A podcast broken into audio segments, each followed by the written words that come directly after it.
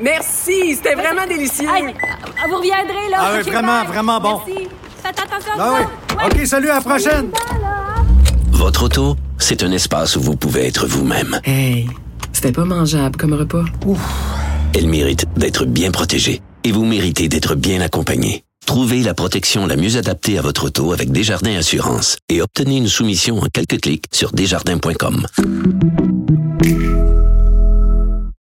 Tout le monde vit de l'isolement en ce moment, euh, mais cet isolement-là affecte des personnes différemment selon les situations. Les personnes gravement malades, les personnes qui ont besoin euh, d'avoir de l'aide à la maison, les gens qui sont en soins palliatifs en ce moment ne peuvent plus être visités comme avant par leurs proches et ça a un impact direct et oui sur leur morale, sur la qualité de leur vie aussi. J'en parle tout de suite avec Joanne Audette, présidente du regroupement des aidants naturels du Québec. Madame Audette, bonjour. Bonjour. Écoutez, euh, je suis pas certaine de comprendre par rapport aux personnes en soins palliatifs en ce moment ou, ou les personnes qui sont gravement malades. Je sais que les visites sont modifiées. Est-ce que, par contre, euh, le gouvernement a souligné à quelques reprises que pour des raisons humanitaires, ces gens-là pourraient quand même avoir accès à des visiteurs, mais je crois que c'est un, une seule personne. Pouvez-vous nous aider à nous démêler dans tout ça?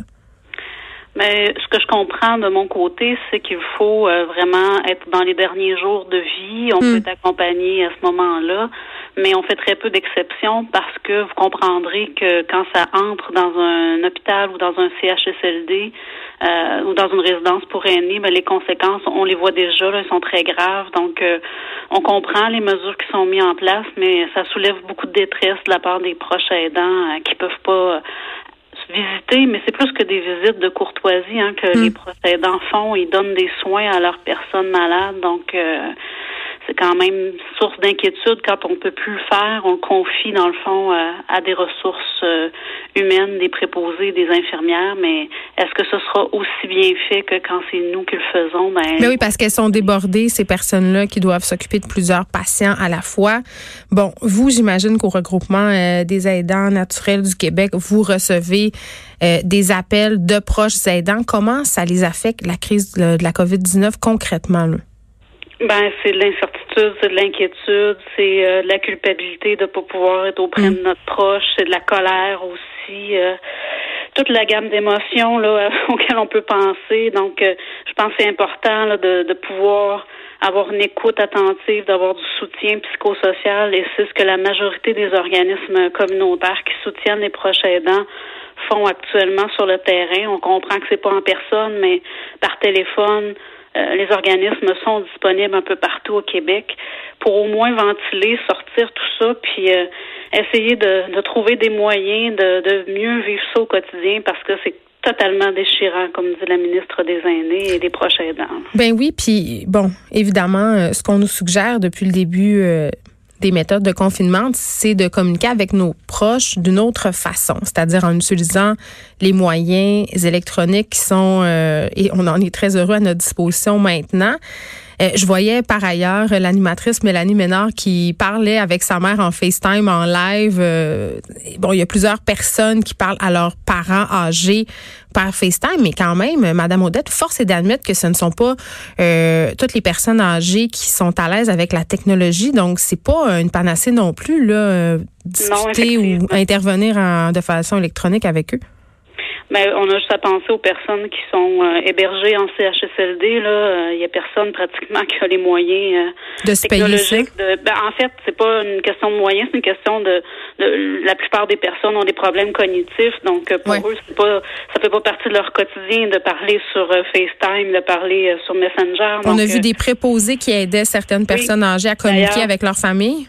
D'ailleurs, c'est une de nos demandes à la ministre des Aînés. On s'est parlé cette semaine.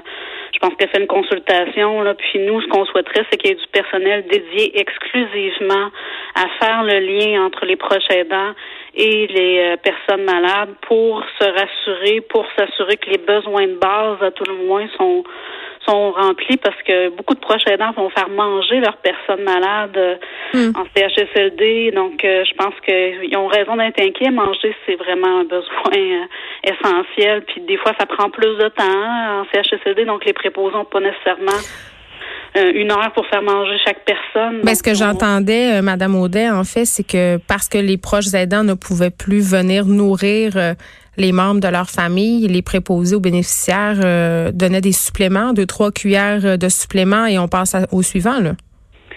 C'est vraiment déplorable qui voudrait que sa mère, son père, euh, un proche soit traité de cette façon-là? Je pense que on peut comprendre la grande détresse que les proches aidants vivent. C'est pour ça que j'incite les gens à, tout le moins à communiquer avec le personnel en CHSLD euh, au niveau des soins, d'essayer d'avoir euh, des informations. Puis c'est ça, hein, on, on manque de moyens, mais on comprend les mesures qui sont mises en place parce que il faut absolument éviter que ça, ça se propage en CHSLD. Mais euh, je pense que l'ajout de ressources humaines, c'est vraiment prioritaire dans ma tête. Et il y a eu plusieurs personnes qui ont donné leur nom pour revenir travailler dans le réseau. Ouais. C'est pas juste les personnes qui sont actuellement infectées par la COVID-19 qui ont besoin de soutien, c'est les gens qui sont hébergés, qui ont besoin de bras supplémentaires pour être capables de ne pas faire ce que vous venez de me dire parce que c'est c'est inconcevable. Mais là, on parle beaucoup euh, des soins qui sont apportés, euh, bon, euh, d'aller donner à manger, d'aller aider pour les bains, même de donner parfois une certaine médication, tu sais, aider sa mère à prendre ses médicaments, par exemple. Mais parlons de l'aspect psychologique de l'isolement. C'est drôle, hein, Madame Audet, parce que j'ai l'impression qu'en ce moment, comme société, on est en train de vivre l'isolement que vivent les personnes âgés au quotidien. On est en train de se rendre compte à quel point ces gens-là sont seuls parce qu'on est obligé de vivre dans ces conditions-là de solitude.